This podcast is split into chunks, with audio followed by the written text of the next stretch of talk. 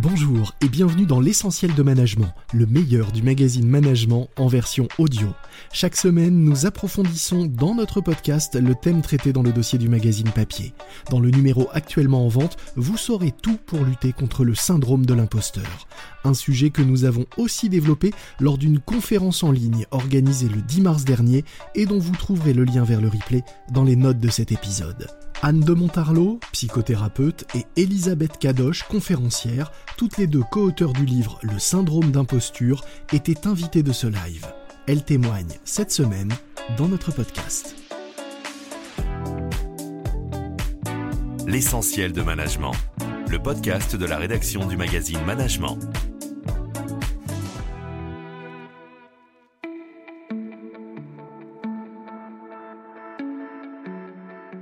Bonjour, pour prolonger le coaching live de management, j'ai le plaisir d'accueillir Anne de Montarlot et Elisabeth Kadosh, co-autrices du livre Le syndrome d'imposture. Votre livre s'adresse plus spécifiquement aux femmes. Pourquoi? Alors en fait, euh, nous, quand on a commencé à s'intéresser au sujet avec Anne, on s'est rendu compte que ça touchait plus euh, les femmes autour de nous, nos amis, nos sœurs, etc. Et on pressentait voilà que ça c'était plus euh, pour les femmes. Et quand on a regardé la littérature un peu autour euh, de ce syndrome de l'imposteur, comme on l'appelait, c'était un nom masculin singulier, c'était pourtant singulièrement féminin. Et on a vu qu'il y avait pléthore de livres sur comment guérir du complexe d'imposture, comment se soigner du syndrome de l'imposteur, comment gagner confiance en soi. Mais c'était jamais, ce n'était jamais des livres genrés. C'était toujours adressé à tout le monde. Et pourtant, ça touchait, à notre avis, plus spécifiquement les femmes. Donc on a commencé à lire des études, des sondages, à recueillir plein de témoignages. On a interviewé plus d'une centaine de femmes et ça a confirmé ce qu'on pressentait. Et euh, sinon, comment expliquerait-on que les femmes qui sont autant, sinon plus diplômées que les hommes, n'occupent que 18% des postes de direction d'entreprise au niveau mondial? Et puis aussi, juste pour compléter, on est allé à une conférence avec euh, une femme absolument brillante et euh, il y a une cette phrase dissonante où elle euh, disait oui, j'ai, elle avait un parcours vraiment florissant et elle a terminé en disant mais quand même, je, me, je ne me sentais pas légitime. Et en fait, c'est la jeunesse du livre. Euh, Elisabeth a réfléchi à tout ça. Elle m'a appelé à l'hôtel le soir. On en a parlé presque pendant toute la nuit et on s'est dit il faut qu'on écrive là-dessus. C'est pas possible qu'une femme qui attend de de, réussite et d'exploit euh, ressente encore de, l'imposture. Donc, vous, enfin, les, études, que vous avez consultées euh, confirment en fait cette idée que les femmes sont plus victimes que les hommes du syndrome de l'imposture. Alors en fait, il y a aussi des hommes qui sont victimes du syndrome d'imposture, il y a aussi des femmes qui ont une confiance absolue en elles, ça c'est entendu, mais effectivement, euh, il y a eu plein d'études, plein de sondages. Alors je sais que le vôtre euh, porte principalement sur le, management et donc on peut imaginer que dans les hautes sphères, euh, les femmes qui sont là ont, battu, enfin ont vaincu ce syndrome. En revanche, quand on parle à vraiment toutes les catégories sociales, toutes les classes sociales, dans toutes les sphères, on se rend compte que oui, ça touche plus les femmes. Et pas seulement dans, leur, euh, dans le domaine professionnel, mais même dans leur vie personnelle. D'accord. Anne Montarlot, vous êtes psychologue. D'où est-ce que ça vient, ce syndrome de l'imposture? Alors le syndrome, pour faire rapide, pour les petits garçons et pour les petites filles, commence bien sûr dans la sphère de la famille. C'est-à-dire que si on a eu des parents qui euh, ont projeté des attentes élevées, qui ont exercé pas mal de contrôle ou de la négligence émotionnelle, tout ça, ça ne crée pas un style d'attachement très sécure. Et donc, l'enfant, de toute façon, il est programmé pour euh, recevoir l'approbation et la connexion aux parents. Donc, qu'est-ce qu'il va faire l'enfant? Il va se sentir, il va commencer à ressentir qu'il n'est pas à la hauteur, qu'il qui colle pas au dessin de ses parents, et il va s'ajuster. Et dès qu'on s'ajuste, dès qu'on s'étalonne au regard de l'autre, aux parents d'abord, eh bien, on s'éloigne de soi. Donc, on commence à avoir du doute, et on commence à rentrer dans un schéma où, pour mériter l'approbation, l'amour, etc., eh ben, il faut faire un triple salto, il faut performer, il faut faire des choses, des prérequis. Et là, on rentre dans tout ce qui est, euh, tout ce qui euh, n'est pas justement un regard inconditionnel.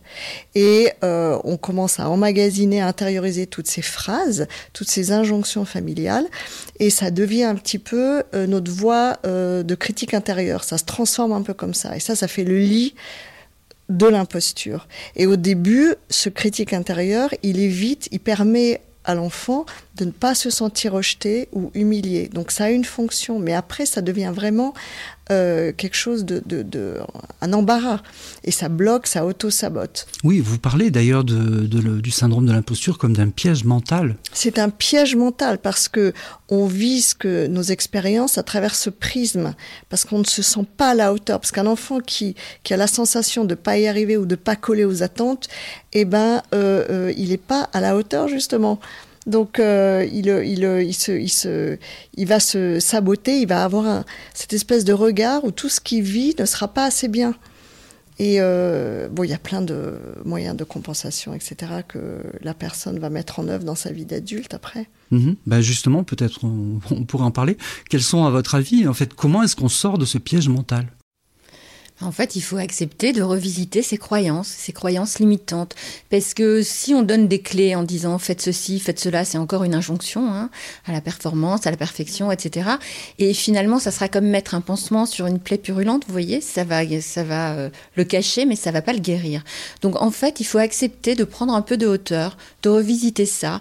Euh, on a eu le témoignage, nous, dans le livre, d'une femme qui a eu une, une qui a entendu une phrase assassine dans l'enfance. Sa mère lui a dit euh, tu devrais prendre des cours de sténo parce que euh, tu seras même pas capable d'être caissière au supermarché. Et ça, c'est une phrase qui coupe les ailes. Donc, si on arrive à identifier une phrase comme ça qui vous coupe les ailes dans l'enfance, bah déjà, on va se dire bon, alors, elle m'a dit ça, c'était son avis à elle. Euh, c'est pas, c'est pas ce que moi je suis. Et puis, je vais lui pardonner. Peut-être que je vais avancer. Il y a pas longtemps, euh, je sais pas si je sors un petit peu de ce que vous me demandez, mais il y a pas longtemps, il y a eu la cérémonie des Césars, et c'est Valérie Lemercier qui, pour son film Aline, a reçu le César de, la meilleure interprète. Et qu'est-ce qu'elle a dit? Elle a, elle a, fait un message à sa mère en disant Maman, pour une fois, tu m'as aimé dans un de mes films, tu m'as envoyé un message et celui-là, je vais le garder. Mais c'était absolument bouleversant. C'est-à-dire que finalement, toute sa vie, c'est quelqu'un qui a un succès incroyable. Je veux dire, c'est Valérie Lemercier. Et toute sa vie, elle n'a fait tout ça que pour plaire à sa mère. Et elle a enfin eu euh, l'amour, euh, l'acceptation de sa mère. Et ça, voilà, c'est ça le syndrome d'imposture. C'est finalement, on a des, des, souffrances, on a des, des choses comme ça qui nous limitent dans l'enfance. Alors parfois, c'est pas un parent, parfois c'est un proche, euh, parfois c'est une réflexion stupide à une gamine sur son corps. Oh, mais t'as pris un peu. Mais il faut arrêter de faire ces réflexions-là parce qu'on on se rend pas compte de la mesure du langage. Faut prendre la mesure de ce qu'on dit. En tout cas, voilà, pour, pour, pour surmonter ce syndrome d'imposture, c'est vrai qu'il est essentiel de revenir sur ses croyances de l'enfance, sur ce qu'on a été, de, s'accepter comme on, comme, on, comme on est et surtout de se sentir à sa place. Je sais que Anne travaille beaucoup là-dessus. C'est vrai que quand on, on, a un sentiment d'imposture, on ne se sent pas à sa place. On se dit tout le monde va voir, enfin on va me démasquer, je suis une imposture. Et en fait, quand enfin on est à sa place et on se sent à sa place, on est plus aligné, plus en accord avec soi-même et forcément voilà, ça, nous donne des ailes. Cette expression un petit peu, nous, que l'on utilise avec nos patients, c'est de revenir un peu vers l'enfant intérieur que l'on porte tous. Et quand on est dans une, dans une crise panique d'imposture, se dire un petit peu, mais qu'est-ce que cet enfant intérieur aurait souhaité, de quoi est-ce que j'ai besoin, et de s'auto-parenter. Parce que quand on est adulte, on peut s'auto-parenter, on peut prendre conscience de ce qui a manqué, de se parler, de se rassurer, de mettre des stratégies en place et de, et de se prendre en main. Et ça, ça amène l'auto-acceptation se connaître, ses forces, ses faiblesses, tout son paysage à soi, et de l'autocompassion, être un peu moins sévère. Vous, citez euh, une technique, en fait, vous avez une technique pour euh, justement pour essayer de sortir du complexe de l'imposteur. Vous dites de, de, faire la liste de ses succès. Oui, entre autres, il faut faire la liste de ses succès et surtout voir qu'est-ce qui nous a permis d'atteindre le succès. Parce que on a mis, on a mobilisé beaucoup d'habiletés et de compétences. Mais quand on est dans la dans l'imposture, euh, on, oublie tout ça. Donc il faut bien les mettre noir sur blanc. Euh, ça c'est très important. Il faut aussi dresser ses valeurs. Qu'est-ce qui compte? Parce que quand on est en alignement avec ses valeurs, ça va tout de suite mieux. Et ses besoins Hein, donc c'est, ça c'est le, le minima, faire ces trois listes. D'accord, mais, quand vous dites lister ses succès, en fait, euh, c'est-à-dire très concrètement, ça va passer, ça va ressembler à quoi? Si je vous demande même vous-même vos propres succès, qu'est-ce que vous notez sur votre liste? Ben tiens, j'ai réussi à parler à un tel alors que je m'en faisais toute une histoire.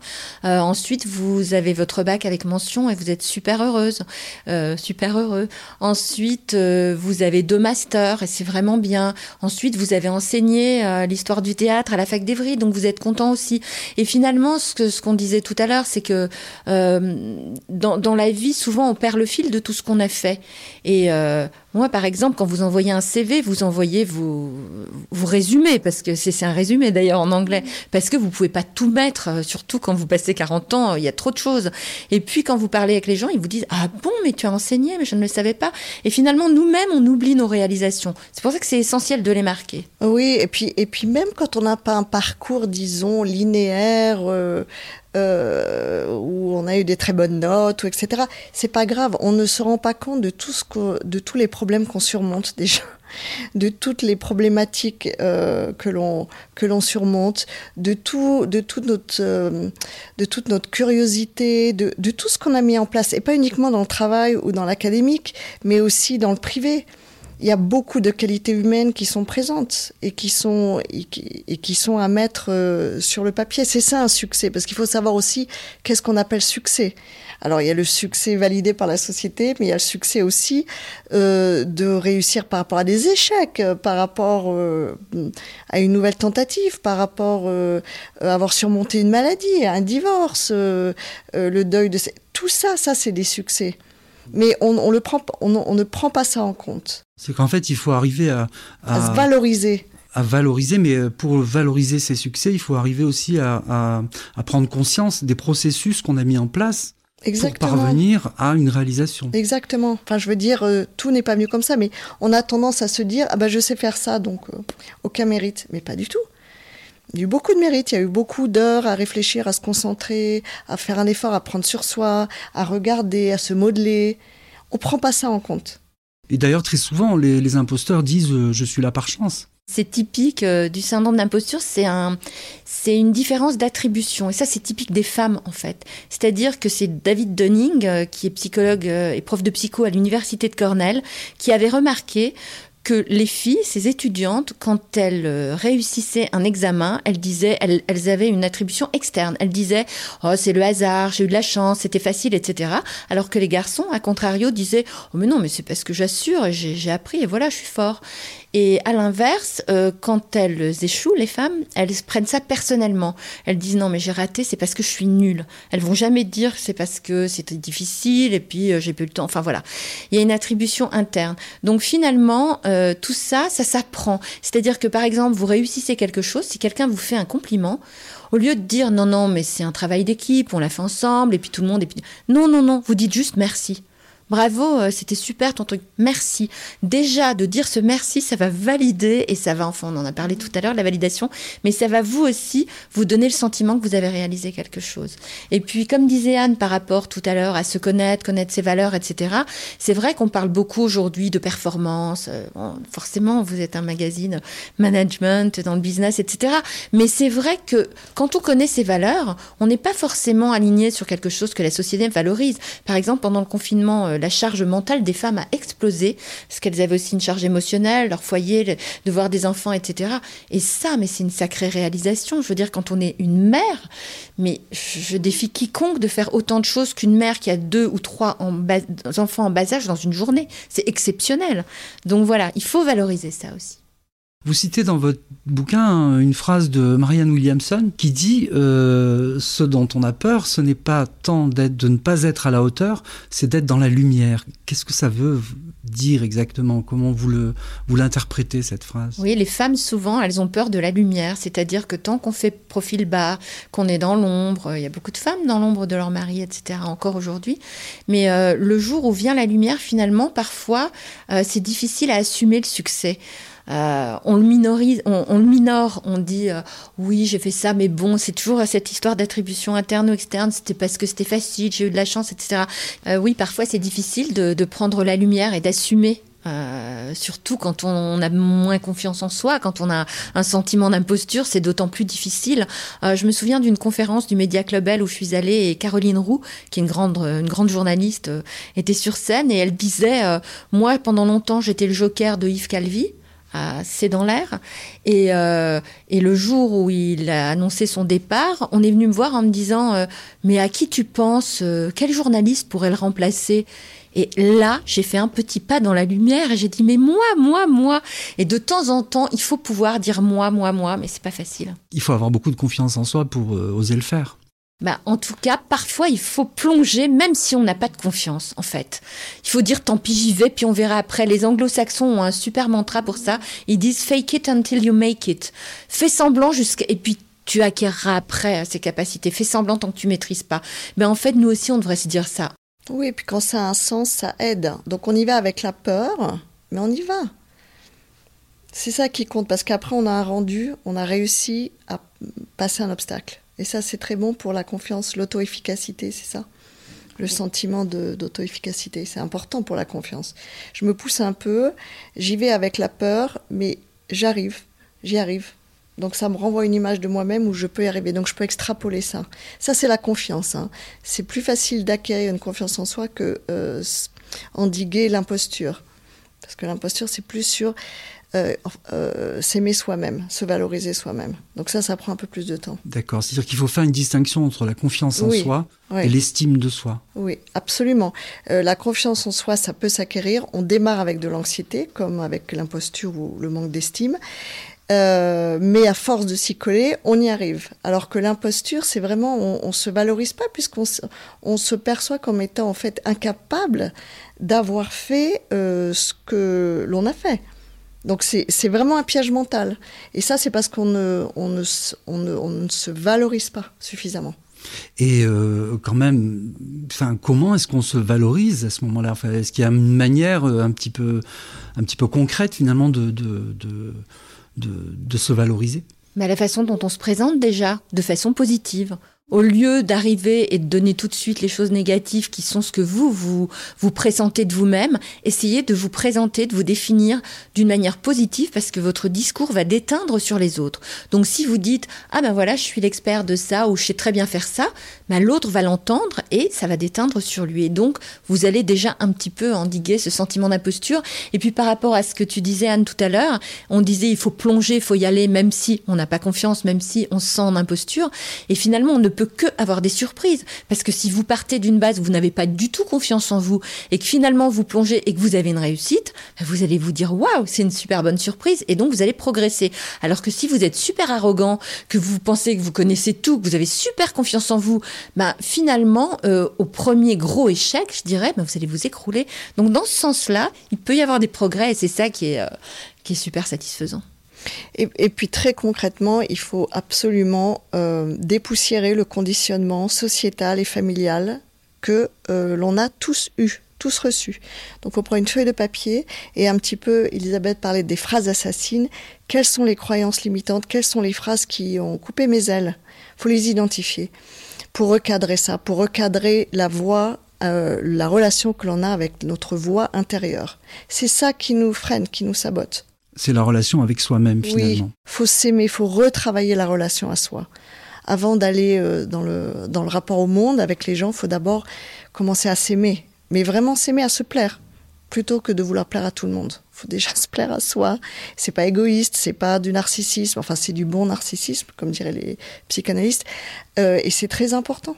Vous disiez, vous disiez également euh, que l'âge change quelque chose au syndrome de l'imposture, c'est-à-dire que finalement, en vieillissant, on s'aime plus. Absolument, on a trouvé une étude alors qui concerne les femmes, puisque notre livre euh, s'intéressait aux femmes, qui montrait que c'est à 60 ans que les femmes sont plus dans l'amour de soi et qu'elles combattent leur sentiment d'imposture.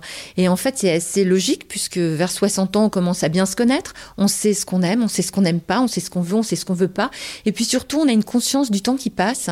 Et par exemple, une femme nous disait, ben moi, pendant longtemps, j'allais pas me baigner alors que j'habite au bord de la mer, parce que j'avais toujours un petit bourrelet qui allait pas un truc, mais je m'en fiche. Je pense à la température de l'eau, je pense au plaisir et puis le regard des autres. Et voilà, elle s'est détachée du regard de l'autre. Donc ça, c'est assez formidable. Et c'est aussi la raison pour laquelle on a écrit le livre avec Anne. On s'est dit, on va pas attendre d'avoir 60 ans pour avoir confiance en nous, quoi. Il faut y aller, les filles. C'est l'heure. Il y, a, il y a deux questions à se poser aussi, euh, peut-être en conclusion, à, à dire, euh, mais comment est-ce que je vivrais si j'étais euh, acceptée inconditionnellement et euh, comment je me comporterais si je n'avais pas peur d'être critiquée?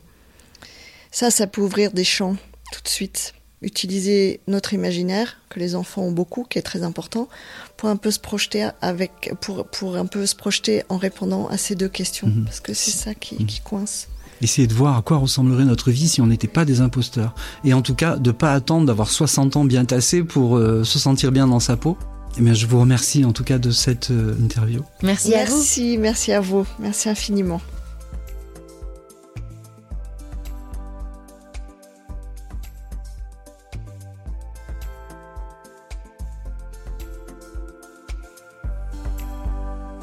C'était L'essentiel de management, le podcast de la rédaction du magazine Management.